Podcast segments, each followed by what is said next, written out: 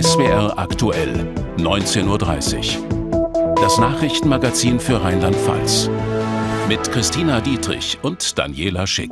Guten Abend. Es war zwei Tage vor Heiligabend, als Christian Baldauf seine CDU zum Beben brachte. Da kündigte er nämlich überraschend an, als CDU-Fraktionsvorsitzender im Landtag zurückzutreten. Wie es nun weitergehen soll, darüber haben die Abgeordneten in Mainz beraten. Über die Klausurtagung und die Stimmung bei der CDU, Frederik Merks. Dear 2022, thanks for the memories. Gestern Abend auf Instagram postet die rheinland-pfälzische CDU ihren Jahresrückblick. Bilder einer geeinten Truppe. Doch der Schein trügt womöglich. Kurz vor Weihnachten gibt CDU-Fraktionschef Baldauf bekannt, sein Amt Ende März aufzugeben. Die einen erzählen von einem Putsch, andere von einem freundschaftlichen Rat, den Weg für Neues freizumachen. Ein Kaffeekränzchen hat entsprechend heute niemand erwartet bei der Klausurtagung der CDU-Landtagsfraktion. Viele Abgeordnete sind seit langem unzufrieden. Der Truppe fehle es an Führung und politischen Ideen. Er hier wird dafür verantwortlich gemacht und zog mit der Rücktrittsankündigung im Vorfeld der heutigen Sitzung die Konsequenz. Mit welchem Gefühl kommt noch Fraktionschef Christian Baldauf heute zum Krisentreffen? Ähm, mit dem Gefühl, dass wir eine Verantwortung für diese Partei haben und äh, für die Fraktion. Und das muss die Fraktion heute intensiv diskutieren. Und dann brauchen wir eine Lösung. Dass Sie am 31.03. Schluss machen mit dem Fraktionsvorsitz, bleibt es dabei? Wird jetzt alles gleich angesprochen. Wie Sie festgestellt haben, habe ich bisher in der Presse noch nichts gesagt. Bis später. Ein klares Ja zum Rücktritt klingt anders. Möglicherweise versucht Baldauf es doch nochmal. Für wahrscheinlicher halten viele aber ihn hier als künftigen Fraktionschef. Helmut Martin, wirtschaftspolitischer Sprecher aus Bad Kreuznach. Doch auch ihm werden Ambitionen nachgesagt. Gordon Schnieder aus der Eifel, dem bisherigen Fraktionsvize. Die Sitzung findet hinter verschlossenen Türen statt. Eine Personalie gibt es am Abend nicht. Die Abgeordneten verlassen wortlos das Abgeordnetenhaus. Frau Wächter, darf ich kurz eine Frage stellen, wie die Stimmung war eben? Immerhin von der Pressestelle gibt es einen dürren Satz. Die Aussprache sei offen und sachlich gewesen. Fragen wir noch mal nach bei Frederik Merks, unserem landespolitischen Korrespondenten. Offen und sachlich heißt es, sei es gelaufen. Ist das auch das, was Sie hören vom Abgeordnetenhaus? Ja, das ist schon das, was ich höre. Und ehrlich gesagt habe ich den Eindruck, dass sich die Abgeordneten auch so ein bisschen verstecken hinter dieser Formulierung aus ihrer Pressestelle. So richtig offen wollte keiner mit mir reden, inklusive Christian Baldauf nicht, den ich gerade noch kurz angesprochen habe. Und ähm, äh, der sagte, ähm, er habe gute Laune. Dann ist aber wieder in den Aufzug verschwunden und hat nicht mehr gesagt zu dieser ähm, Formulierung aus der Pressestelle. Ähm, was ich so höre, ist, dass offen gesprochen wurde, ähm, dass äh, es nicht laut geworden sei, dass es heute gar nicht so sehr um Personal gegangen sei, sogar gar nicht um Personal gegangen sei, sondern nur um eben diese offene Aussprache gegangen sei und dass Durchstechereien an die äh, Presse ja schäbig seien, sagte eine Abgeordnete. Da hat man möglicherweise aus den letzten Tagen und Wochen bei der CDU-Fraktion im Rheinland-Pfälzischen Landtag ein bisschen was dazugelernt. Jetzt klang im Beitrag an, dass Christian Baldauf möglicherweise einen Rücktritt vom Rücktritt machen könnte. Zumindest hat er es nicht ausgeschlossen, als Sie ihn gefragt haben. Halten Sie das für möglich? Es gibt Leute aus dem Umfeld von Christian Baldauf, die das für möglich halten. Und ehrlich gesagt ist das natürlich auch eine große Kritik an Christian Baldauf, dass er ähm, erstens ähm, eine mangelnde Selbsteinschätzung habe und ähm, auch nicht verstehe, wie eigentlich die Stimmung um ihn herum sei und eben entsprechend auch Mehrheiten in der Fraktion nicht so richtig verstehe. Ich glaube, das Problem, ähm, oder es gibt sogar zwei Probleme, die er hätte, äh, wenn er jetzt wirklich diesen Rücktritt vom Rücktritt macht. Erstens, natürlich würden die internen Kritiker aus der Landtagsfraktion danach nicht verstummen nach so einer Machtprobe. Und zweitens würde er sich natürlich dem politischen Gegner spätestens bei der nächsten Plenarsitzung im Rheinland-Pfälzischen Landtag zum Fraß vorwerfen. Die würden sich natürlich lustig drüber machen und sagen, das ist ja genau die Wankelmutigkeit, äh, die ihm vorgeworfen wird von der eigenen Fraktion. Morgen wollen die CDU-Abgeordneten weiter beraten. Wann erfahren wir mehr? Ja, um 9 Uhr soll es weitergehen. Davor um 8 Uhr gibt es ein gemeinsames Frühstück der CDU-Landtagsfraktion. Jetzt gerade um 18 Uhr gab es einen gemeinsamen Gottesdienst, den man besucht hat. Ähm, jetzt in diesem Moment gibt es ein gemeinsames Abendessen der Fraktion. Also man probiert da diese Gemeinsamkeit heute wirklich zu betonen. Das soll wohl die Botschaft sein, die heute nach draußen geht. Aber ja, ich sage, äh, wenn die morgen das mit der Vorstandsfrage und der Vorsitzfrage in der Fraktion nicht regeln, dann wird es mit der Gemeinsamkeit, glaube ich, eine Momentaufnahme sein, die sich auf heute beschränkt. Danke für die Einschätzung, Frederik Merks. Mehr als 130 Tote, Hunderte Verletzte, Tausende zerstörte Häuser. Die Flut an der A vor fast genau eineinhalb Jahren war verheerend. Im Herbst hatte die Landesregierung nun angekündigt, den Katastrophenschutz zu verbessern. Der jetzige Innenminister Ebling hat dazu erste Schritte vorgestellt, passend in der Feuerwehr- und Katastrophenschutzakademie des Landes in Koblenz. Welche das sind, zeigt Katrin Freisberg. Das Äußere ein unscheinbares Gebäude auf dem Gelände der Feuerwehr- und Katastrophenschutzakademie in Koblenz. Das Innere eine Zentrale voll mit moderner Technik. Von hier aus können ab jetzt große Katastrophenlagen koordiniert werden unter der Federführung des Landes. Das ist ein Stück Paradigmenwechsel dieser neuen Zeit, dass wir uns, glaube ich, darauf einstellen müssen. Stichwort Klimawandel, Stichwort aber auch lange Arm der Aggression in einem wieder in Europa stattfindenden Krieg, dass Großschadensereignisse eintreten können, auch wenn wir sie alle nicht wollen. Und dass in einem solchen Fall wir keine Streitigkeit darüber brauchen, sondern das Land auch bereit sein muss, Großschadenslagen zu führen. Die neuen sogenannten Stabsräume in Koblenz sind Lehren aus der Flutkatastrophe vor anderthalb Jahren im Ahrtal. Damals lag die Einsatzleitung beim Kreis Ahrweiler. Die Landesregierung geriet in die Kritik, weil sie die Führung nicht übernommen hatte, obwohl Landrat und Einsatzkräfte sichtlich überfordert waren. Das soll nicht mehr passieren. Die Kommunen sollen die Führung an das Land abgeben, sobald sich eine Katastrophe abzeichnet. Es werden großflächige Ereignisse sein müssen oder Ereignisse, die erkennbar von mehreren ähm, äh, Gebietskörperschaften ähm, äh, nicht auch aufgefangen werden können und wo wir einfach aus der Situation heraus dann sinnigerweise auf der Ebene des Landes führen, auch um Kompetenzen zusammenzuziehen. Zu solchen Großereignissen können in Zeiten des Klimawandels auch Brände gehören, die sich über weite Flächen ausbreiten. Auch dann würde das Land übernehmen. Im Alltag werden in den neuen Räumlichkeiten in der Koblenzer Akademie Einsatzkräfte geschult. Denkbar wäre aber auch, hier die Vertreter der Kommunen auf Katastrophenfälle vorzubereiten. Es ist sicherlich auch äh, möglich, dann in entsprechenden Seminaren auch an die Entscheidungsträger, sprich Oberbürgermeister, Oberbürgermeisterinnen, Landräte und Landrätinnen, hier entsprechende Seminare mit anzubieten. Ein weiterer Schritt soll laut Ebling sein, ein Lagezentrum Bevölkerungsschutz einzurichten. Dort sollen Katastrophen im Vorfeld erkannt werden, sodass im Falle einer Flut wie im Ahrtal besser und schneller gehandelt werden kann. Ja, was bringen diese Pläne? Dazu Fragen an Frank Roselieb. Er leitet das Kieler Institut für Krisenforschung, war auch schon als Experte im Untersuchungsausschuss des Landtags zur Flutkatastrophe geladen und hat uns auch im SWR schon mehrfach Fragen beantwortet. Hallo, Herr Roselieb. Guten Abend.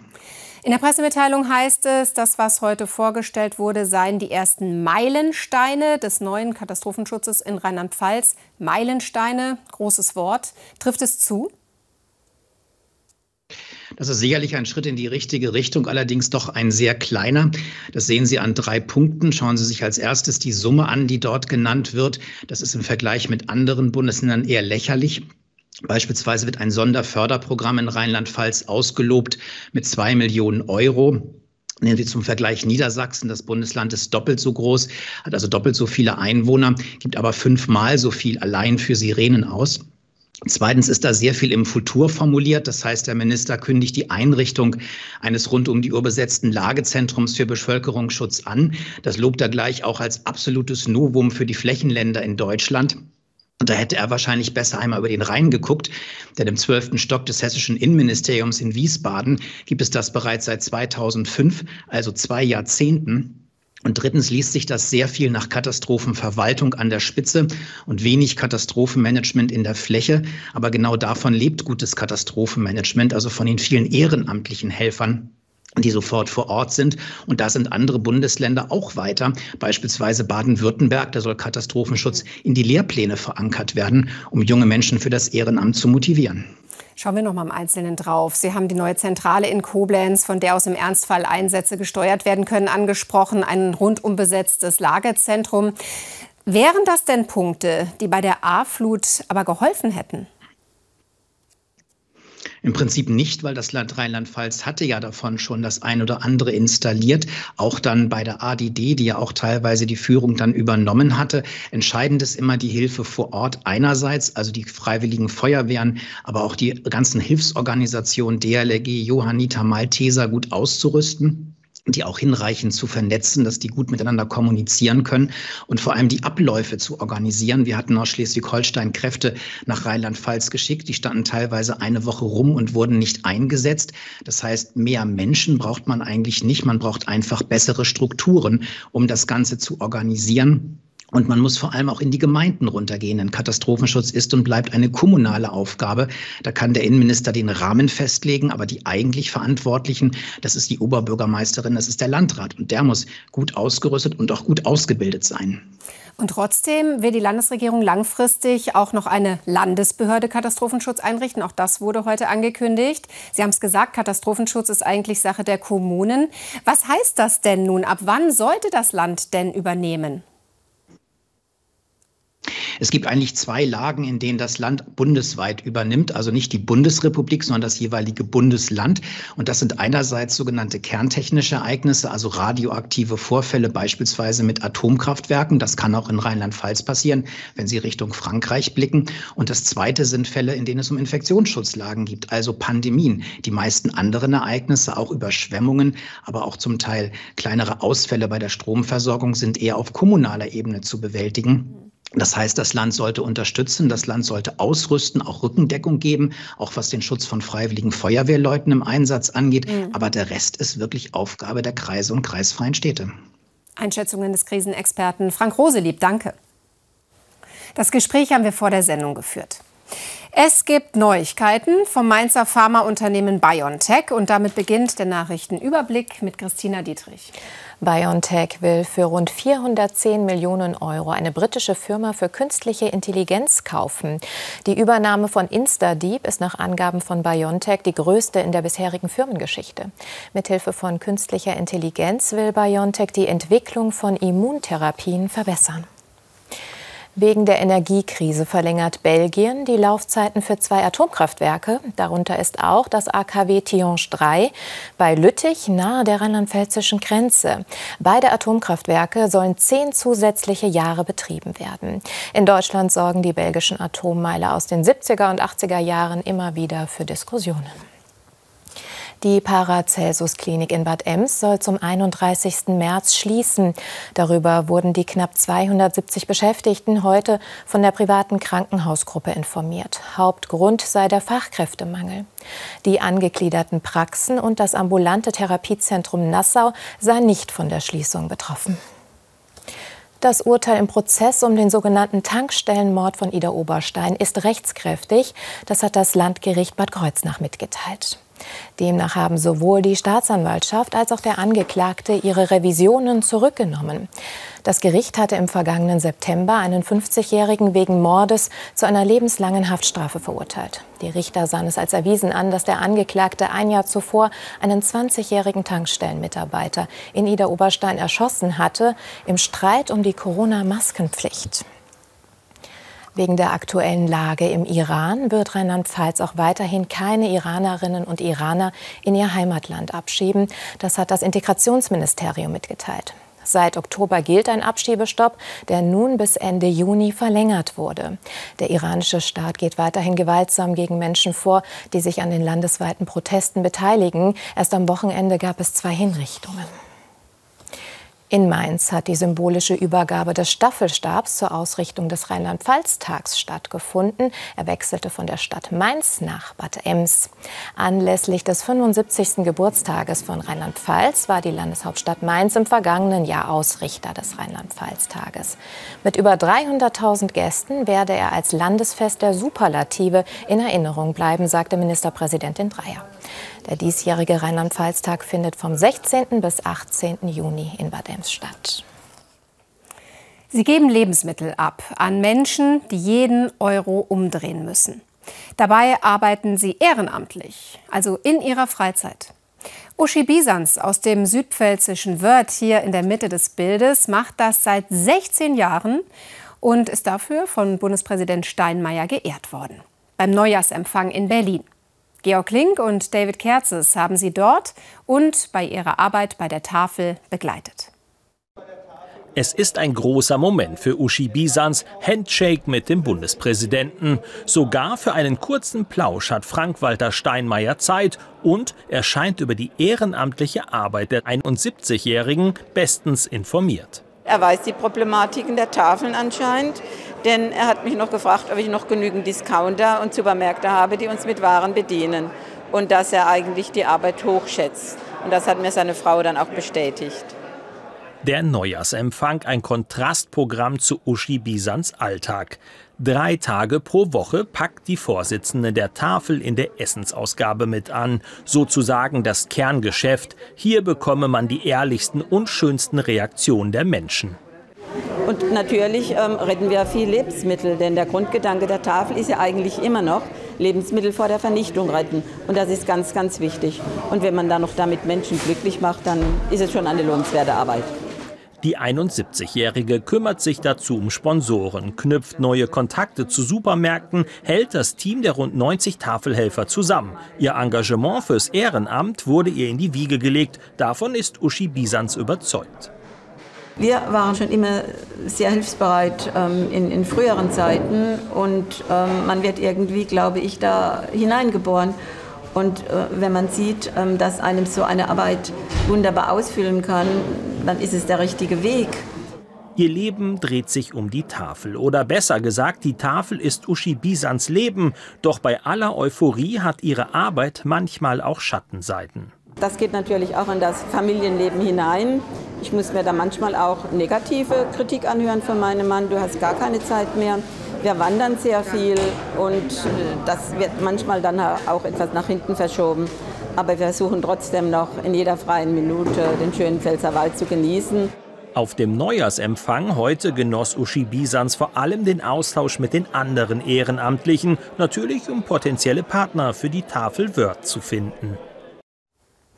Bei dem wechselhaften Wetter im Moment wird man doch wohl schon mal vom Sommerurlaub träumen dürfen. Allerdings nach Urlaub sieht es auf diesem Bild noch nicht gerade aus. Dabei soll hier in Gunderath in der Vulkaneifel zu Pfingsten ein großer Ferienpark eröffnen.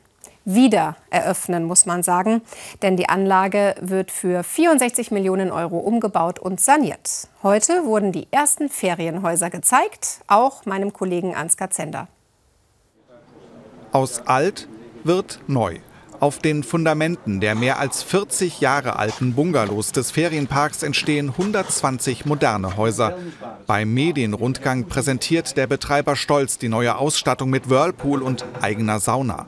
Mehr solcher Luxusunterkünfte wird es in Zukunft hier geben, denn der Tourismus hat sich geändert. Statt weit weg in Urlaub zu fliegen, kommen immer mehr Gäste aus der Nähe und sind dann bereit, hier ihr Geld auszugeben. Insgesamt von unserem Gästeprofil kommen 75 Prozent unserer Gäste aus Deutschland. Von diesen 75 Prozent ist den größten Teil aus Nordrhein-Westfalen aus Deutschland, aber auch einige aus den neuen Bundesländern oder auch Baden-Württemberg. Und die restlichen 25 oder 24 Prozent kommen aus den Niederlanden. Nicht alles wird neu gebaut, aber alles wird neu gemacht. Die nicht ganz so alten Häuser werden kernsaniert. Und auch die Freizeitanlagen wie das Schwimmbad werden modernisiert. 64 Millionen Euro investiert Center Parks in seinen Ferienpark in der Eifel und rechnet jährlich mit mehr als einer halben Million Übernachtungen in den 440 Ferienhäusern. Wir sehen auch heute, also kurz nach der Eröffnung wieder nach Corona, aber auch ins kommende Geschäftsjahr sehen wir ein enormes Wachstum von Buchungszahlen.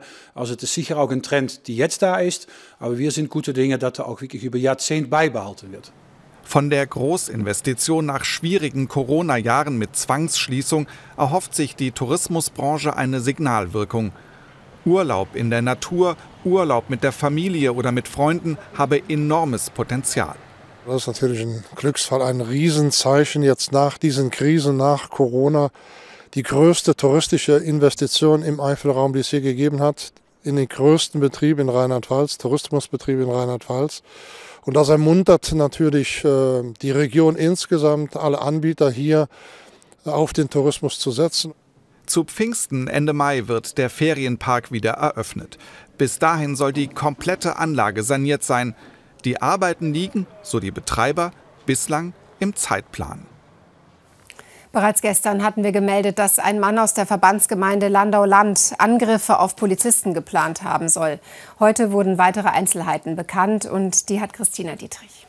Die Generalstaatsanwaltschaft Koblenz geht davon aus, dass der festgenommene Mann Flammenwerfer bauen wollte. Wie die Behörde dem SWR mitteilte, wollte er diese bei Demonstrationen gegen Polizisten einsetzen.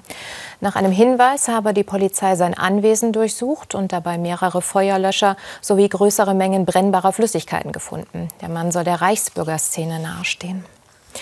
Neues Begräbniskonzept in Koblenz. Auf dem Hauptfriedhof werden Weinrebengräber angelegt. Insgesamt wurden 64 Rebstöcke gepflanzt. Sie dienen künftig zur Bestattung von Urnen, vergleichbar mit den schon länger bekannten Baumgräbern. Allerdings werden diese Rebstöcke keine Trauben tragen. Es handelt sich um eine spezielle Züchtung, die auch mit dem Klimawandel gut zurechtkommen soll. In Trippstadt hat der Dreh für ein Musikvideo einen Polizeieinsatz ausgelöst. Ein Zeuge hatte eine verdächtige Gruppe beobachtet, die mit einer Eisenkette an der Hintertür eines Seniorenheims stand und darüber diskutierte, es, Zitat, woanders zu versuchen. Als die Polizei eintraf, stellte sich dann aber schnell heraus, dass die Gruppe nicht einbrechen, sondern nur ein Musikvideo drehen wollte. Ministerpräsidentin Dreyer hat in Mainz zum traditionellen Neujahrsempfang geladen, zum ersten Mal seit zwei Jahren wieder in Präsenz. Rund 350 Gäste aus Politik, Wirtschaft, Wissenschaft, Kultur und Gesellschaft hatten sich in der Staatskanzlei eingefunden. Ein Schwerpunkt von Dreyers Rede, scharfe Kritik an den Angriffen auf Rettungs- und Feuerwehrkräfte in der Silvesternacht. Den musikalischen Rahmen des Neujahrsempfangs gestalteten Ensembles des Landespolizeiorchesters. Fußballfans freuen sich schon drauf, dass bald die Bundesliga wieder losgeht für Mainz 05 am 21. Januar. Die Pause ist wegen der WM in Katar länger als sonst, was aber so ist wie immer. Die Profis sind zur Vorbereitung auf die Rückrunde im Trainingslager im Süden. Im spanischen Marbella haben sie heute noch ein erfolgreiches Testspiel gegen den Schweizer Erstligisten FC Luzern absolviert, bevor es morgen zurückgeht. Mehr von Jan Ebling. Die Mainzer sind gut drauf im Trainingslager. Das beweist auch das Testspiel gegen Luzern. 5 zu 1. Nach einer ungewohnten Spielzeit von zweimal 60 Minuten.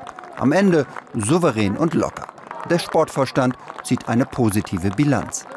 Wer hier ist, spürt das, merkt es, dass die Stimmung sehr, sehr gut ist. Und ähm, für mich ist immer wichtig, wie ist die Stimmung beim Trainer. Und die ist auch sehr, sehr gut. Sehr gut. Bo Svensson macht im Trainingslager einen sehr zufriedenen Eindruck. Die Spieler ziehen voll mit. Die 05er haben sich im neuen Jahr vorgenommen, konstanter ihre volle Leistung abzurufen. In Mabea haben die Spieler ihren Trainer nicht oft laut werden hören. Dass er sehr zufrieden ist, das passiert selten. Also es gibt natürlich immer viele Sachen zu verbessern und auch jetzt noch. Und er ist aber dann auch nicht so, dass er nur weil ihm was nicht gefällt, direkt laut wird, sondern er kann das dann auch äh, einfach mal, äh, ja, wenn wir dann nach der Spielform zusammenkommen, äh, in einem normalen Ton erklären, was ihm gefallen hat und was nicht. Die Spieler werden stark gefordert, aber das schlägt nicht auf ihre Laune. Und nicht jede Einheit geht ans Limit. Die Mainzer haben beste Bedingungen in Mabea, an der Costa del Sol, der Sonnenküste Spaniens. Aber auch da regnet es mal. ja, kurz überlegt, ob wir uns im Land vertan haben, aber gut, wir haben wirklich einen guten Rasenplatz vorgefunden. Wir haben unsere Ruhe, wir können Ruhe arbeiten. Im Hotel ist auch so, dass wir viel unter uns sind. Und ich denke, das äh, reicht vollkommen aus, um ein ordentliches Trainingslager zu haben. Tradition in Mainzer Trainingslagern ein Fan-Treffen. Auch in Mabea gibt es einen lockeren Abend mit den Spielern und den Verantwortlichen von Mainz 05. Das war ja wie ein großes Familientreffen. Unsere Jungs haben mittendrin gestanden in den Leuten. Wir hatten gar kein Programm, sondern wir haben den Fans einfach mal die Möglichkeit gegeben, mit jedem zu quatschen, auch mal über private Dinge, egal was sie wollten. Und es war ein sehr kurzweiliger Abend.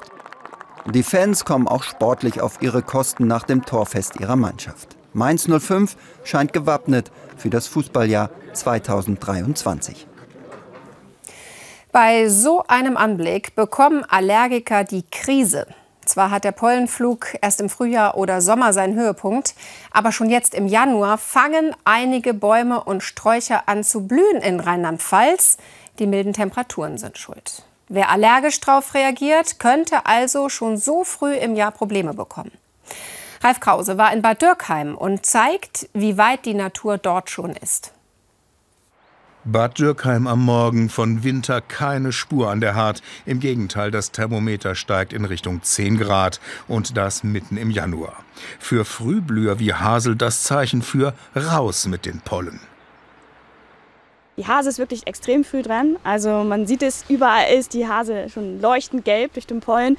Und in der Rheinebene ist es tatsächlich so gewesen, dass wir Ende Dezember waren schon die ersten Hasen in Blüte. Also es ist wirklich ein extrem früher Start. Genauer, um einen Monat ist die Hasel früher dran als noch in den 50er Jahren. Darunter leiden vor allem Allergiker, denn so wird die pollenfreie Zeit im Winter immer kürzer. Regen würde dabei nur bedingt helfen. Aber das Problem ist, dass der Regen halt die äußere Hülle der, der Pollenhaut verletzt und dadurch das Ganze, was die Allergien auslöst, wirklich dann erst rauskommt. Das heißt, man sollte so ungefähr eine halbe Stunde verstreichen lassen nach einem Regenguss, bevor man dann wirklich rausgeht als Allergiker. Dann ist die Luft rein und sauber und dann kann man auch ungehindert raus. Aber nicht nur Allergiker sind genervt, auch für die Pflanze birgt die frühe Blüte Gefahren. Naja, das Problem ist natürlich, wir hatten diese minus 10, minus 12 Grad so über eine Woche. Das heißt, es war jetzt diese Winterperiode und jetzt ist es schon relativ lange recht mild und auch noch feucht. Für die Pflanzen ist jetzt im Grunde genommen Frühjahrsbeginn. Die können jetzt loslegen, die können die, die Blätter schießen, die Knospen schießen. Und wenn es dann aber wieder kalt wird, dann erfrieren natürlich die jetzt bereits angelegten Blüten. Allergiker würden denen sicher nicht nachtrauern und die Hasel würde daran nicht kaputt gehen. Bei der Fortpflanzung setzt sie nämlich auf die pure Menge der Pollen. Da kommen immer genügend durch. Ja, ob der Winter noch mal zurückkommt, dazu gleich Carsten Schwanke in der ausführlichen Wettervorhersage. Um 20.15 Uhr übernimmt Marktcheck. Ein Thema dann die fiesen Maschen der sogenannten Shoulder Surfer, also Gefahr beim Kontoauszugdrucker. Und um Viertel vor zehn gibt es nochmal Nachrichten von dieser Stelle, dann mit Dorit Becker. Schönen Abend von uns und auf Wiedersehen, wenn Sie mögen. Bis morgen. Tschüss.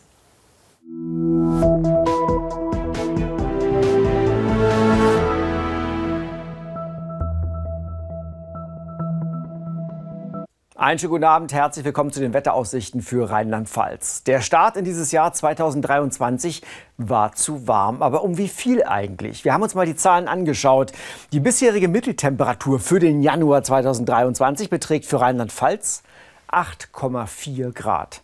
Und dann haben wir ein bisschen gesucht im Archiv und wir sind fündig geworden. Eine ähnliche Temperatur gab es zuletzt im April. Im April 2022, damals lag die Mitteltemperatur des Monats bei 8,6 Grad. Das heißt, wir sind jetzt im Hochwinter auf dem ähnlichen Temperaturniveau unterwegs wie der April, also ein klassischer Frühlingsmonat. Und mindestens bis zum Wochenende geht es warm weiter. Erst in der nächsten Woche könnte es bei uns etwas kälter werden. Und damit schauen wir auf die Nacht. Die Nacht bringt immer wieder neuen Regen aus Westen zu uns und die Temperaturen steigen im Verlauf der Nacht an, liegen morgen früh bei Werten zwischen 7 und 10 Grad. Morgen Morgen Vormittag ist es anfangs noch stark bewölkt. Es gibt auch noch letzte Regenschauer, die allmählich abziehen. Der Nachmittag bringt dann kaum noch Regen, am ehesten noch in der Pfalz ein paar Tropfen. Dafür auf der anderen Seite immer mehr Wolkenlücken und sprich auch etwas Sonnenschein. Die Temperaturen erreichen morgen Nachmittag Werte zwischen 8 und 11 Grad. Der Wind weht dazu aus westlichen Richtungen. Die weiteren Aussichten, es geht wechselhaft weiter mit weiteren Regenfällen, das bei Temperaturen von zumeist 8 bis 12 Grad und Übermorgen am Donnerstag ein Achtungszeichen. Auf den Bergen kann es dann stürmisch sein. Ich wünsche Ihnen noch einen schönen Abend.